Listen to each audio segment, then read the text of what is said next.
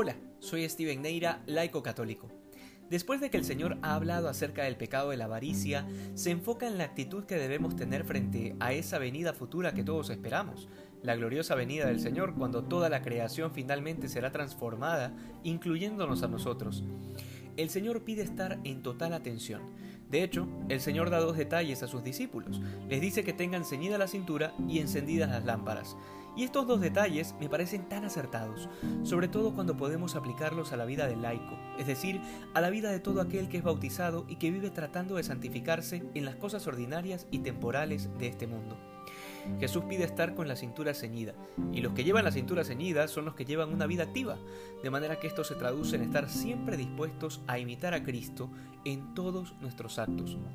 Luego nos pide tener las lámparas encendidas, y es evidente porque ya varias veces lo ha repetido el Señor. Nadie sabe ni el día ni la hora.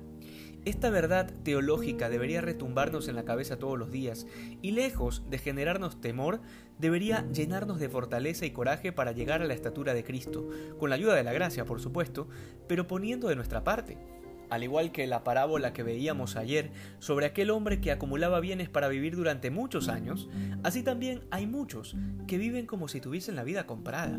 Y la verdad es que Dios, así como nos ha dado el don de la vida terrena, nos lo puede pedir de vuelta en cualquier instante. Y esta es una realidad que tanto el católico como el ateo la tienen muy clara. La muerte no avisa, tan solo viene. Por eso debemos tener las lámparas encendidas y la cintura ceñida, porque tenemos que vivir cada día como si fuera el último. Y créeme, es sumamente difícil plantearse la santidad a largo plazo, es decir, hay que ser santo hasta el día en que me muera. Pero bueno, la cosa cambia un poco si te planteas ser santo solo hoy.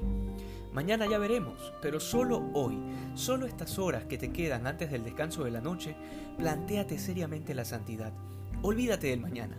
El Señor nos pide vivir cada día como si fuese el último. Y por cierto, no es una mentira, porque puede ser el último. Eso, ni tú ni yo lo sabemos.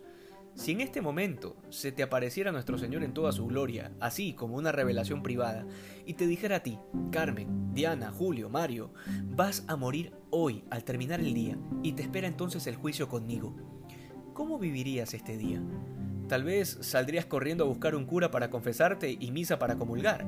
Evitarías decir una sola mala palabra. Eliminarías por completo la mínima mentira, por más pequeña que sea. Evitarías a toda costa el chisme y el juicio hacia los demás. Pues bien, esto no es un supuesto, no es un planteamiento hipotético. Efectivamente puede que hoy sea el día. Entonces vívelo con intensidad, de tal manera que cuando nos encontremos con Jesús pueda decir, adelante, siervo bueno y fiel, entra al gozo de tu Señor.